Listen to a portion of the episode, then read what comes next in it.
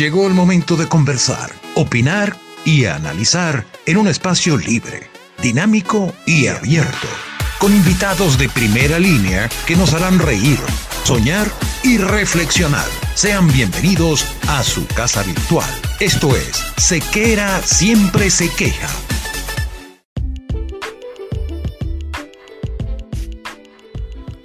Vestir bien no es casualidad, es cuestión de actitud. No podemos dejar en manos inexpertas el cuidado de nuestra imagen. Por eso, ponerse en las manos del maestro Carlo es la decisión más acertada. Ingrese al mundo de la exclusividad, ingrese al mundo de Carlo y en estos momentos difíciles de distanciamiento social, por favor, quédate en casa.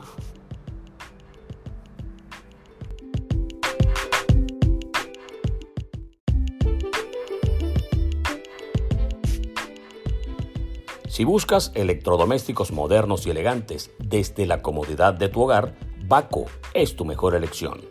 Las mejores neveras, cocinas, campanas, topes y mucho más. Con servicio técnico en toda Venezuela. Comunícate vía WhatsApp al 0424 218 392 y solicita tu presupuesto. Baco, una obra de los dioses.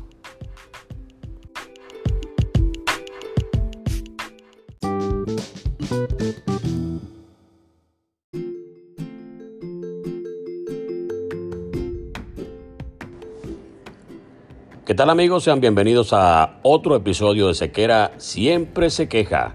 En esta oportunidad estaremos conversando con un personaje muy importante del béisbol profesional venezolano.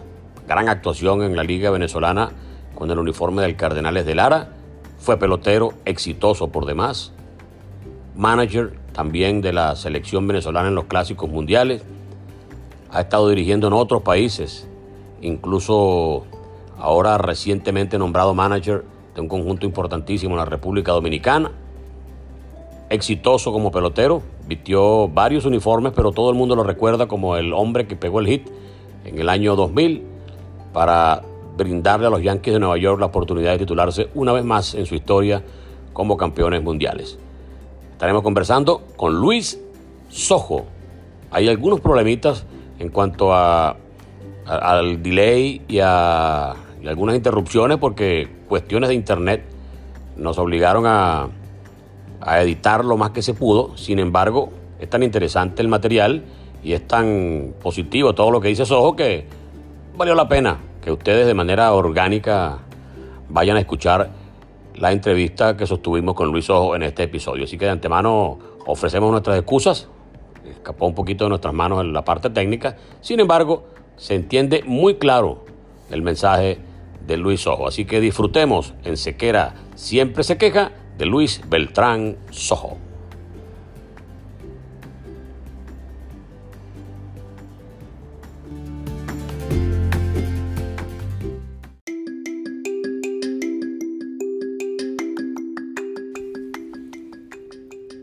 Llegó el momento de nuestro invitado especial en Sequera Siempre se queja.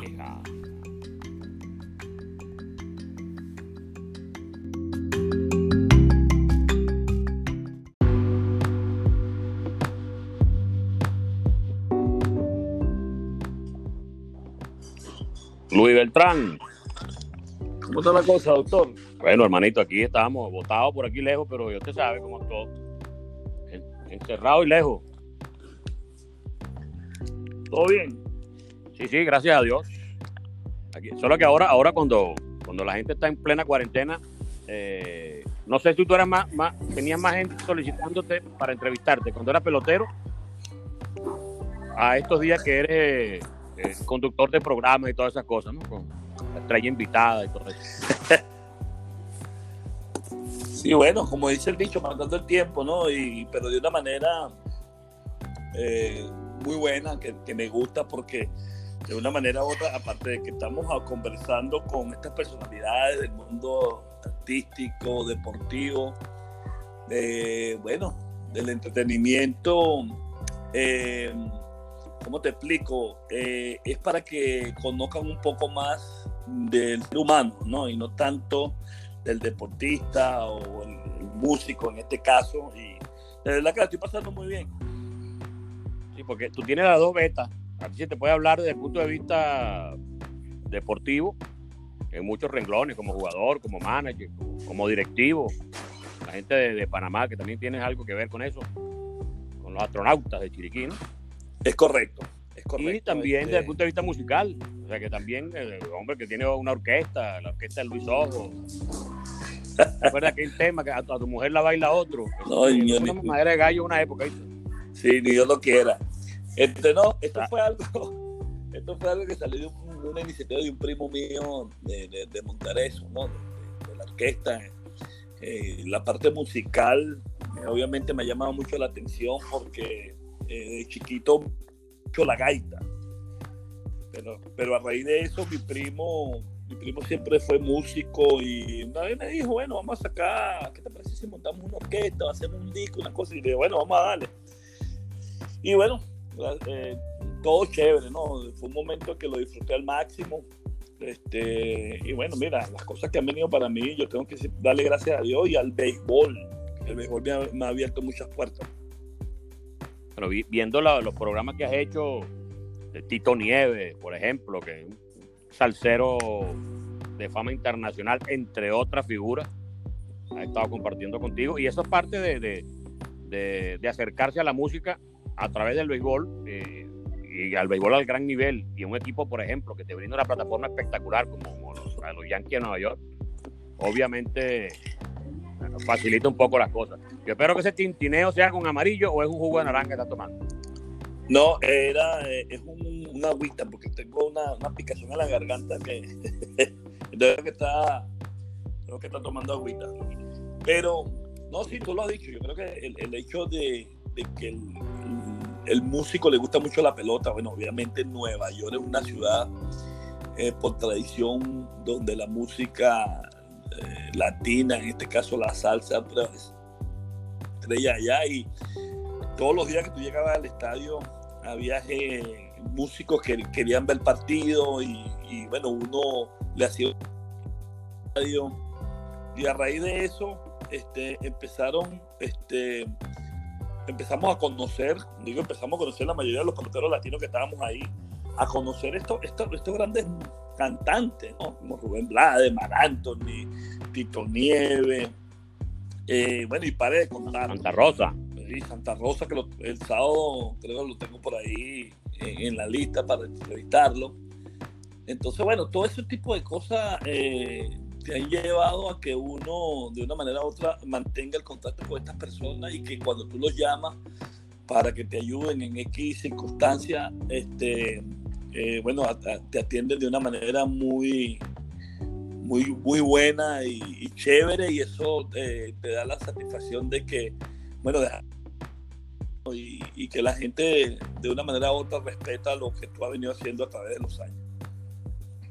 Sabes que tú arrancaste por allí en 1990, cuando debutaste con 25 años con Toronto, después California, Seattle, la pasantía por los Yankees, ratico allí con Pittsburgh y volviste a los Yankees para que ya a los 38 años, que es una edad joven en la vida, pero para el béisbol son ya unos cuantos años, y un largo transitar, entonces pasaste a tu condición de retirado y luego fuiste técnico, pero ese es otro punto. Sin embargo, la, la, pregunta va orientada al hecho de que varios equipos te tuvieron en el roster, pero la gente recuerda es a Luis Ojo con los Yankees de Nueva York. O sea, no, pareciera que tú no jugaste con más nadie, sino con los Yankees. Tienes razón. Lo que pasa es que los Yankees bueno, eh, significó mucho para mí en el sentido de que primero fue un equipo que me, me, me, me rescató y como sí me dio la oportunidad de establecerme definitivamente en un equipo de grandes ligas, a pesar de que jugué dos años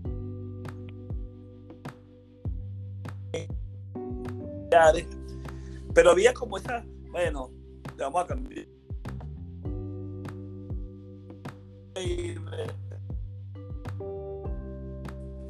Eh, todo ese tipo de cosas, pero los Yankees fue el equipo que, bueno, me, adoptaron o, me terminaron de criar en Grandes Ligas, ¿no?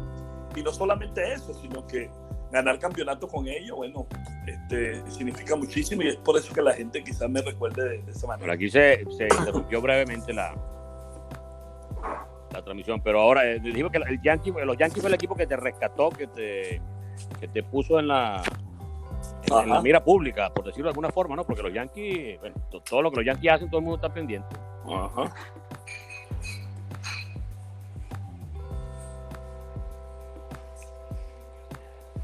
todo el mundo está pendiente. Y, a mí, en mi caso fue así, pues me rescató y me, terminó de criar, como dije anteriormente, me terminó de criar en, el ámbito del peloteril y, no solamente eso, sino esos campeonatos logrados. Y te digo algo. Te ponen una palestra donde dice, ah, no, mira, este jugó con los Yankees.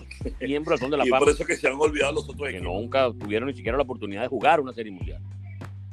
Entonces, eh, eh, eh, estar en, en varias y ganar cinco anillos y contribuir para ganar una. Eh, ante el equipo de rival directo de la misma ciudad, por allá en el Eso demasiado una gente. Porque él, quizá la compensación para. tú estabas rodeado de una playa de, de, Jorge Posada, Mariano Rivera, Derek Jeter, Paul O'Neill, Bernie Williams, Scott Brosio. por donde te metiera había una estrella. Y un millonario y un, individuo mediático y todo eso. Y, pero el hombre que dio el hit para una serie mundial fue Luis Ojo y, eso, y eso en el ánimo, tú sabes que conoces a Alfonso Álvarez, a Ponti, le tocó narrar ese juego. Y, eh, cuando tú hablas con Ponti y le preguntas cuál ha sido su mejor momento, su momento importante dentro del esquema de la narración, y él siempre dice, no, el, y de Luis Ojo ante Al Leiter en el 2000 en la Serie Mundial. Entonces, ¿cuántas veces te han preguntado a ti por ese turno?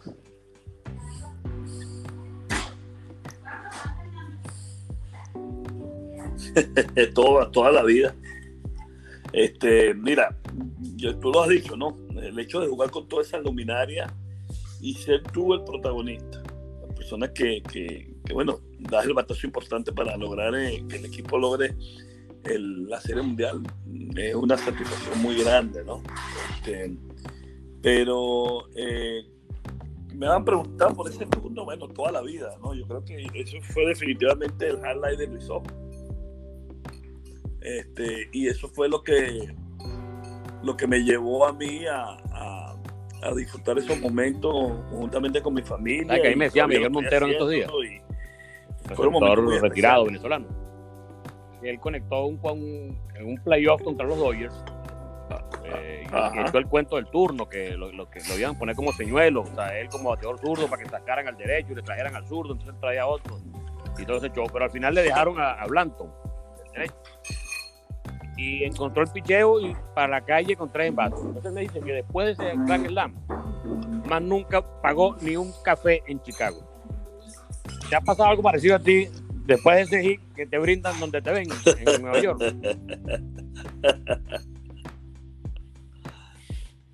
Bueno, no, no, no en todos lados, pero sí eh, hubo ocasiones donde iba a un restaurante y la gente decía, fue el hombre que me dio el título de la cosa y, la gente este, me atendía y bueno, no pagaba, eh, pero sobre todo en los restaurantes latinos. Pero esa, esa, esa cosa sí me pasó en Seattle eh, cuando en el año 95, con ese que le di a Mark Langston, este, mi, mi esposa bueno, y mis hijos pasamos una semana allá en Seattle y era prácticamente que todo era gratis para nosotros, ¿no? Este, pero pasa, sí, sí pasa. Por lo menos yo comía. El Montero dijo que era café. no pago más nunca un café. Me imagino que más de una brindadita la verdad que un poquito más, un poquito más fuerte. Claro, claro. Luis, eh, es bueno saber, y sobre todo lo has demostrado con esta serie de programas que has hecho, que siguen en contacto los jugadores. Y esto es algo que, que yo me pongo a ver en, mi historia, por ejemplo, yo trabajé con gente hace 20 años que no sé ni dónde están, ni tengo un número de teléfono, ni no sé en qué país están por ahí. Claro, no son públicos, ni mucho menos. Algunos son públicos, pero también se retiraron, etcétera. Y es bonito ver que pasa el tiempo, pasa el tiempo, y aunque tú estés allí en las organizaciones y siempre eh, girando en torno al béisbol, oye, que peloteros de gran talla tú los llames y aparezcan. Eso es difícil. Muy difícil, muy difícil, ¿no? Y, bueno, mira, yo siempre yo tengo una, una característica que yo siempre, gracias a Dios, me, llevé bien con todo el mundo, ¿no? Este, tú me conoces, soy una persona que soy, este, vivo mi vida a, mi manera y, con respeto y, admiración hacia todo el mundo, ¿no? Este, obviamente muchos peloteros que, que estoy llamando actualmente son peloteros jóvenes, quizá los únicos viejos que llamado ha sido Carrara y Robert, pero, pero la mayoría con los que he hablado han sido peloteros que están comenzando, y eso demuestra que hay un respeto también hacia mi persona, eh, porque cuando yo los llamo, este, levantan el teléfono y eso es importante, ¿no? Este, que tú dejes un legado y, yo creo que el respeto, el respeto también tiene que ver mucho ahí, ¿no? Un respeto mutuo, no el respeto hacia el pelotero como tal, el respeto como ser humano. Y bueno, eh, yo pido los teléfonos, mira, tiene el teléfono de fulano, este, me lo puedes dar y lo escribo, ah, caballo, ¿cómo está la cosa? Y bueno, esa es la parte, esa es la parte bonita, ¿no? Ya lo, con lo que tú jugaste se te hace fácil porque a pesar de que hay muchos que, que, tenías, como dices tú, tiempo que no hablaban con ellos, pero igualito cuando ven el nombre eh, responden la llamada y eso, y eso de verdad que es muy bueno. Cuesta mucho retirarse de, de, la, de, la, de la actividad, de, porque es un oficio de muchos años, una costumbre, una rutina, eh, una preparación física, eh, todo para, para, para rendir desde el punto de vista eh, como atleta, pues como, como, como representante de un deporte. O sea, pero cuesta mucho cuando te dice, bueno, yo me tengo que ir ya, ya la rodilla no me, no me responde, pero yo creo que aguanto un año más. O sea, no, no pasa por la cabeza siempre. Yo creo que un año más y me retiro. ¿Cuántas veces dijiste uno más y me retiro? No, nunca, nunca. Este, yo creo que la única vez, fíjate tú que yo me retiro de Grande en el año 2001, ¿verdad? Pero sí lo comenté con mi, con mi familia, pues mi esposa y mi, y mi hermano en paz descanse en esa época y este pero lo, lo comenté voy a retirar llegó el 2001 perdimos con Arizona nos montamos en el avión ya no, no juego más ¿entiendes? pero yo sí sabía que cuando yo jugaba yo salía del dogado o del crujado a, a, jugar segunda, o así sin problemas, sin estrecharme. Y ya el último año, el año, ese año 2000, y el año 2001 yo tenía que, como decir, estrechando, decía, esto está mal. Ya el cuerpo no me está respondiendo de la manera que, que yo quiero, a pesar de que en Venezuela jugué seis años más, pero era por la cuestión de los, de los mil hits, ¿no? Este, y, y, y, pero me retiré en el 2001 de Grandes Ligas. Claro. Sigo jugando en Venezuela y en Venezuela era como que, bueno, me retiro cuando yo dé los mil hits una vez que lo doy, ya yo ya dije, bueno, sí, ya, esta es mi última temporada y todo eso, pero yo, yo creo que la, mente, la mente maneja el cuerpo, ¿no? Este, yo en ese aspecto y, muchos eh, peloteros, basquetbolistas, peloteros grandes jugadores dicen que la mente es muy importante para, lograr los objetivos, a pesar de que el cuerpo empieza como a deteriorarse y ya no puede hacer la misma cosa que hacía cuando tenía 20, 25 años. Pero bueno, esa habilidad de, madurar mentalmente es lo que te, me llevó a, alargar mi carrera. Yo me retiré a Venezuela a los 42 años, ¿no? Entonces, este, no es fácil, pero yo nunca tuve esa palabra, esa palabra en, mi mente. Una vez que te retiras, ok, tú dices, wow, extraño el juego, pero ¿Cuánto tiempo pasa para que eso, para que tú te olvides de eso? Bueno, en mi caso fue rápido. Yo hice la transición rápido y ya en el 2002 estaba, estaba cochando, pues estaba manejando el equipo de con los Yankees.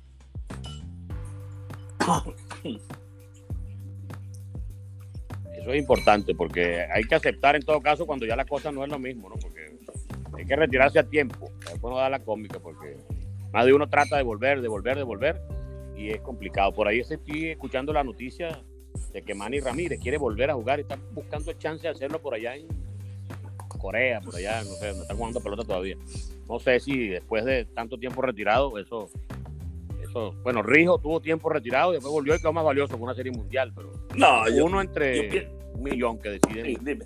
No, yo pienso que ya, ahora él pasó su, su, dígame, su mejores momentos y ya el béisbol le, le puede pasar factura y, ese, y es lamentable que, que vengan cosas hacer algo que bien como estabas acostumbrado a hacerlo. eso le puede, lo puede perjudicar, pero bueno, cada quien piensa ir a su manera, ¿no?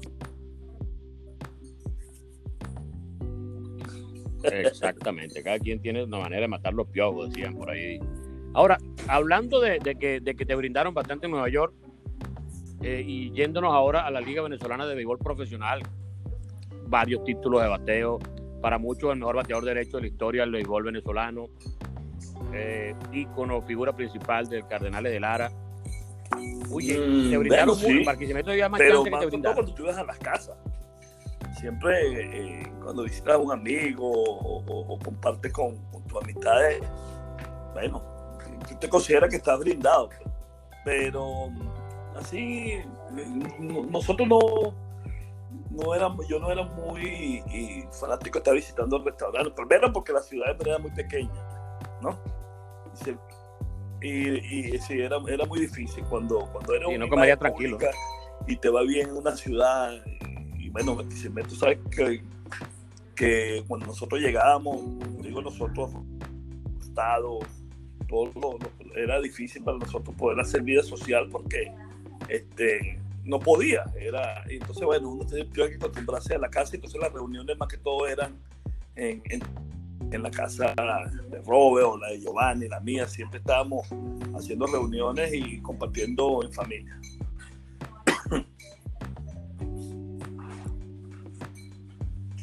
Tú sabes que toda persona que está ligada al béisbol desde cualquier ángulo, ¿no? Periodista, narrador, comentarista, gerente de equipo, pelotero. Yo, yo particularmente pienso que, que lo último que hemos experimentado en Venezuela en materia de liga ha sido bastante complicado. No veo como un compromiso de los peloteros como antes, que aún habiendo estado en grandes ligas, aún necesitando descansar, de repente, bueno, como que les picaba una fiebre, un gusano, y hombre, y de repente, ¿qué pasó? Robert Pérez jugando, eh, Luis Ojo jugando, Carrara pichando, eh, Vizquel jugando aquí en una serie, en una serie final, Galarraga venía para acá, y ¿qué Ahora, ahora pareciera que, no sé si que los, equipos prohíben de manera directa que no va, o el pelotero decide, mire, yo no voy porque no quiero tener en riesgo mi futuro. Lo cierto es que el béisbol pareciera que no es, lo mismo. Y a ti te ha tocado dirigir a ese nuevo béisbol en, Venezuela. ¿Qué diferencia Mira, la importancia de, manera básica de una época y otra? Del equipo. Eso se, eso se perdió. Total. Antes uno llegaba, bueno, señores, vamos a ganar, coño, Cardenales, esto es lo que viene, vamos para encima, tú sabes, todo ese tipo de cosas. Eh, hay muchos peloteros que tienen, piensan así todavía, pero no todo, eso es una realidad. Entonces, eh, ha cambiado muchísimo, cambiado muchísimo la pelota porque antes uno, este, tú lo dijiste, uno le daba, le picaba los pies por ir, por ir al estadio y, y, y, arriesgando, bueno, tu carrera en los Estados Unidos. Pero para ir a la pregunta de los peloteros le prohíbe este, un poquito de las dos cosas. Hay equipos que de repente por un pelotero pueda tener una lesión o viene de una lesión, le pueden decir, mira, no nos conviene que tú juegues. Pero también hay peloteros que dicen, no, la organización, eso es mentira. ¿Entiendes? Eso es como para salir del paso y eso es una realidad. Este, cada quien tiene derecho de pensar y de hacer lo que, lo que quiera con su, con su cuerpo, ¿no? Porque eso, eso es válido. Pero si el pelotero quiere jugar y vamos a asumir que el, equipo te diga, mira, no juegue, que tal, por que por pero si tú presionas un poquito, ellos no pueden dejar de, no pueden dejar de, que, tú juegues, no te pueden prohibir, porque esa es tu carrera, es tu profesión, ¿te entiendes? Y, lo que pasa es que, bueno, los equipos de grandes ligas se sienten de que, bueno, sí, tú perteneces a ellos, pero tampoco puedes tomar todas las decisiones eh, basadas en que no, tú me perteneces pero ya va, hay un sentido de responsabilidad también. ¿Tú me entiendes? Porque si vamos al caso, los equipos de grandes ligas tienen convenio con los equipos en Venezuela. Yo no sé si lo están haciendo todavía, pero antes era así. Entonces, ah, claro, entonces ahora si yo, yo juego todo el año allá, pero entonces cuando... Muchos años tuvieron. entonces, ¿cuál es el convenio que tú y yo tenemos? ¿Me entiendes? Y bueno, eso, eso también los agentes, los, los representantes de los peloteros bueno, e, e, eso es un tema bastante largo. Eh, cuando yo dirigía en Barquisimeto, yo le prohibía a los, a los agentes entrar a, largo y... a los, al crujado, porque bueno, le, le, le, como te digo, le ensuciaban la cabeza a los peloteros. Claro, ellos tienen un porcentaje ahí, cuidando sus intereses, pero no, no lo hables aquí, háblalo en tu oficina, no vengas al estadio a, a, a muchacho, claro. Alborotame al muchacho. Una cosa importante, Luis. Eh, psicológicamente, eh, cuando tú estás jugando pelota y eres un jugador de, una importancia vital para un equipo, en este caso que estamos hablando de Cardenales de Lara, tú lo que recibías era aplauso siempre. De repente eres el manager del equipo. Entonces la misma gente que te aplaudió en un momento, ahora resulta que en ocasiones porque no tocaste la bola con X jugador o porque no cambiaste X pitcher o cualquier cosa, entonces es una pitadera, entonces es hostil. O sea, ¿cómo manejar eso de que la misma persona que te aplaudía y te, te, pedía autógrafo ahora dice que tú no sirves? a todos. Eso le pasa a todos los managers. Eh, eh, esto es hablo con todos. Tienes que, eh, ¿cómo te digo? Asimilarlo rápido. ¿Entiendes? El trabajo más inseguro del béisbol es el, el de manager. Y si tú no te preparas mentalmente para eso, y, como dice, haces caso omiso a lo que está pasando fuera de, tu entorno, dentro del equipo, como el crujado, la oficina, el terreno, todo eso. Tú no puedes pensar en más nada, sino en tratar de que un equipo engrane, un equipo haga el trabajo para, para obtener victorias, ¿no? Entonces, a mí, me, a mí en lo personal eso a mí me da risa, porque ellos no te están pitando porque tú eres malo sino que ellos están exigiendo de que tú hagas un, un, buen trabajo y entonces todo lo que tú, cada vez que tú tomas una decisión como manager, tú quieres que las cosas se den. Tú, tomas, tú pones la decisión esperando que se den a favor del equipo. Cuando eso falla, tú eres malo. ¿Entiendes? Pero ¿quién no quiere hacer mal, Luis? Nadie. ¿Entiendes? Nadie lo quiere hacer mal. Nadie tú, tú tienes tu trabajo, entonces tú no, creo. y tú, vas a empezar a tirarle cosas para que la entrevista te salga malo al entrevistado, en este caso haga la redundancia. Tú vas a hacerle preguntas para que la gente lleve una, un bonito mensaje al público. Pues. Si tú vas a manejar, tú no vas a manejar más para chocar. O tú quieres manejar bien para llegar bien a tu casa. Entonces, todos esos ejemplos, la gente muchas veces no los entiende porque van a ver un espectáculo y van a ver un espectáculo para el equipo ganar. No van a ver, mira, no analizan por qué pasaron las cosas, ¿no? Antes y después de los partidos. Pero esas cosas, bueno, uno tiene que lidiar con eso. Pero gracias a Dios, los cuatro años que yo diría, Lara, mira, yo, fueron malos aplausos que, que, que pita, te lo digo. Siempre hay un desactado, pero bueno, siempre te vas a conseguir con esas personas.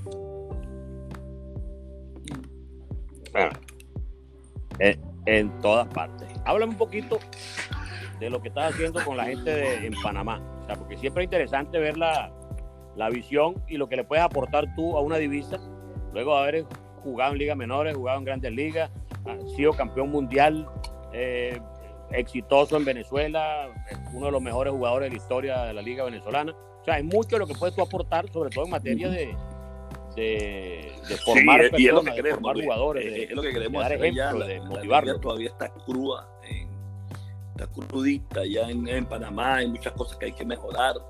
Este, yo le, he hablado mucho con el presidente de la liga, este, siempre le he dicho que hay que copiar los buenos ejemplos, aunque a pesar con todos los problemas y dificultades que podemos tener en Venezuela, la liga venezolana es una liga sólida, una liga que se ha mantenido con trabajo y esfuerzo, ¿no? Mucho trabajo, esfuerzo y dedicación igualmente la Liga de Puerto Rico, la mexicana, la dominicana, o sea, entonces, si vas a entrar a la Confederación del Caribe, busca de hacer cosas, de, hecho, ahorita eh, los directivos de los cuatro equipos tenemos, este, bueno, asamblea, ahorita claro, más virtual que, personal por, por, el problema, pero venían reuniones extraordinarias donde, este, bueno, queríamos mejorar la liga con dos franquicias más, hay unos estadios que se están haciendo, este, y entonces, bueno, mira, tratando de aportar mi granito de arena, ¿no? Y, de una manera u otra, todos los equipos tenemos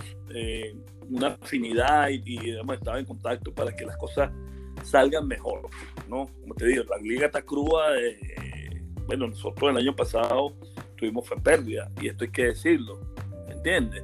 Entonces, pero bueno, este, como dice el dicho, ganan, eh, perdiendo también se gana, y hay que seguir adelante. Dios no, Dios nos recompensó con el campeonato. Julio Mosquera, que fue un pelotero de Cardenales también, el panameño, fue que me dijo, Luis, mira, está pasando esto en Panamá, ¿por qué no te metes? La liga necesita ayuda, gente como tú.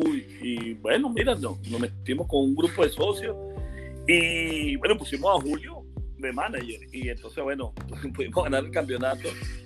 Pero sí tengo que decirte que la liga necesita mucho trabajo, eh, necesita patrocinio y bueno, estamos ahorita contratando equipo y juntamente con la liga una empresa para que nos, este, nos guíe en la parte del mercadeo y cómo se pueden hacer las cosas bien.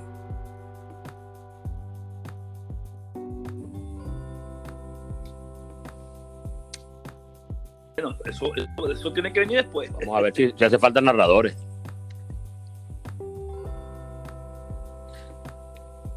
Luis, en esta época de, de relajamiento, ya para ir cerrando, uno está encerrado, tranquilo en la casa, tratando de hacer, generar contenido, actividades de este tipo, se retoman amistades, saluda a gente que tenía tiempo que no saludaba, etcétera. Pero uno siempre está solito ahí, sentado en un, banquito, en una silla, en cualquier parte, y se, y se pone reflexivo, dice, chico, si yo no hubiese hecho esta cosa, o hubiese hecho tal cosa, probablemente las cosas hubiesen sido distintas, hubiesen sido mejores o, o peores. ¿De qué se arrepiente Luis Ojo? Mira, ¿O, o qué piensa que de verdad, Luis Ojo que honestamente, yo nunca me, me arrepiento de nada. Obviamente soy un ser humano que comete errores, pero en, en- en la parte de mi trabajo, eh, yo tengo que darle gracias a Dios todos los días por las cosas que he logrado. Si tengo que decir que de repente puedo decir, eh, te puedo decir que hay algo que me falta a mí ganar, que es una serie del Caribe, ¿no? Y el, eh, nunca lo hice como pelotero, fui con Magallanes como manager, tampoco gané. Entonces, bueno, esa, esa deuda está ahí, esa deuda está ahí. Y obviamente, bueno, mira, este, fue la que para mí fue una de las cosas más importantes que me pasaron en mi vida, poder dirigir a mi país, tres clásicos mundial, este, esas deudas están ahí, ¿entiendes? Pero de arrepentirme por lo que pasó, que hice, nunca. Este, yo creo que son más, más que todo deudas pendientes y que, bueno, Dios, mientras Dios me dé salud y, y ganas de hacer las cosas, eso está, sigue latente ahí, ¿no? Y esperemos que pase, uno, uno nunca sabe.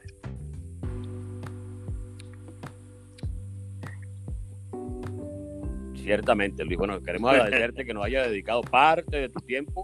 Sabemos que estás entre live y live y entre entrevista Así y es. entrevista, pero siempre tenemos un chance para los panas de la vieja guardia. Aquí te deseamos lo mejor eh, con la gente de Panamá. Sabemos que es un proyecto en el cual hay invertido tiempo, empeño, mucha voluntad y plata también. Entonces ahí hay que, hay que Claro sacar que sí, equipo hermano. adelante. Así que contará siempre con nosotros a la hora de cualquier cosa. Un abrazo, hermano. Muchísimas gracias. no, y gracias a ti con por la siempre se pedir tranquilamente bueno, gusto saludarte, conversamos ayer vía WhatsApp y nos reencontramos nuevamente. Este, y bueno, te deseo todo el éxito del mundo, hermano, mucha felicidad. Eh, cuídate, que la cosa no está bien con este coronavirus y se queda, se queda, no te quedes tanto, sigue para adelante, no más nada. Un abrazo. Gracias igual. Abrazo, hermanazo. Muchas gracias. Suerte, cuídate. Luis Beltrán Sojo, el gran Luis Sojo, conversó con nosotros en Sequera. Siempre se queja. Nos encontraremos en una nueva oportunidad a través de esta misma plataforma. Chao. Y esto fue Sequera siempre se queja